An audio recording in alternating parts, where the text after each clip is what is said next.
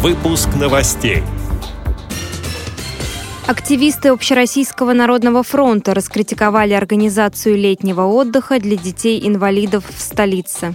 В Чебоксарах 26 сентября пройдет Всероссийский реабилитационный интерактивный конкурс зрительских симпатий ВОЗ «Творческая ярмарка». В Самаре в храме всех святых появился первый в России иконостас для слепых и слабовидящих прихожан. В Москве состоялись окружные соревнования по шахматам среди инвалидов разных категорий. Далее об этом подробнее в студии Наталья Лескина. Здравствуйте. Активисты Общероссийского народного фронта раскритиковали организацию летнего отдыха для детей-инвалидов в столице.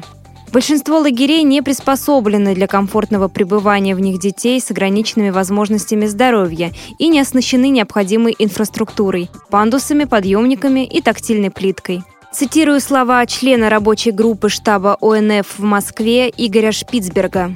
Мониторинг показал, что в системе организации летнего отдыха для детей с ограниченными возможностями здоровья существует ряд системных недочетов.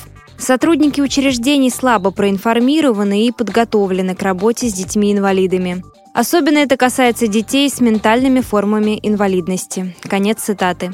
В ближайшее время активисты Общероссийского народного фронта обобщат данные по организации летнего отдыха для ребят с ограниченными возможностями здоровья. Полученные результаты вынесут на обсуждение регионального штаба ОНФ в Москве, который состоится в конце сентября. Как сообщает агентство ТАСС, на сегодняшний день уже опрошено более 200 семей, в которых воспитываются дети с инвалидностью. В Чебоксарах 26 сентября пройдет Всероссийский реабилитационный интерактивный конкурс зрительских симпатий ВОЗ «Творческая ярмарка». В мероприятии примут участие 11 региональных организаций. Это Калининград, Киров, Краснодар, Пермь, Самара, Тюмень, Ульяновск, Мариэл, Мордовия, Татарстан и Чувашия. Конкурс пройдет в трех номинациях – коллективы, солисты и прикладные виды искусства. В Самаре в храме всех святых появился первый в России иконостас для слепых и слабовидящих прихожан. Объемные иконы изготовил художник Александр Прокофьев. Первыми с ликами святых ознакомились посетители Самарской библиотеки для слепых. Подробности у директора читальни Валентины Тюгашовой. На открытие, вот на это чудесное событие приехали наши читатели, иконы были освещены. И это событие, на мой взгляд, очень интересно, потому что, как правило, когда мы приходим в храм, мы не можем видеть иконы. А сейчас общаться с иконами можно будет, вот потрогав их руками. Образ Архангела Гавриила, Архангела Микаила, Спаса Нерукотворного, это само по себе событие достаточно необычное в чем. Некоторые сомневались, правильно ли делать такие иконы, которые можно трогать руками. Но архиепископ Самарский Сызранский Сергий благословил это событие. И поэтому у нас теперь в храме в Самаре будет, ну, я бы сказала, свой уголок, где можно будет молиться незрячему, ощущая именно под руками вот эти святые образы.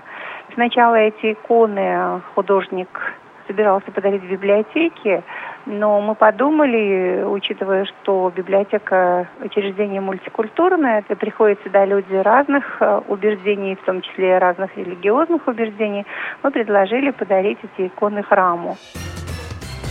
В Москве в рамках спартакиады «Мир равных возможностей 2015» в физкультурно-оздоровительном комплексе «Триумф» состоялись окружные соревнования по шахматам среди людей с разными категориями инвалидности. Состязания проводились среди мужчин и женщин от 18 лет и старше. Шахматисты соревновались по круговой или швейцарской системе. Каждому игроку отводилось 10 минут на партию. За победу начислялись 2 очка, за ничью – одно и за поражение – 0 очков. Как сообщает газета «Митинский экспресс», по результатам соревнований бронзовую награду взяли шахматисты, представляющие район Митина. Второе место досталось игрокам из Северного Тушина. Первое общекомандное место завоевала команда Покровского-Стрешнева. С этими и другими новостями вы можете познакомиться на сайте Радио ВОЗ. Мы будем рады рассказать о событиях в вашем регионе. Пишите нам по адресу новости собака ру. Всего доброго и до встречи!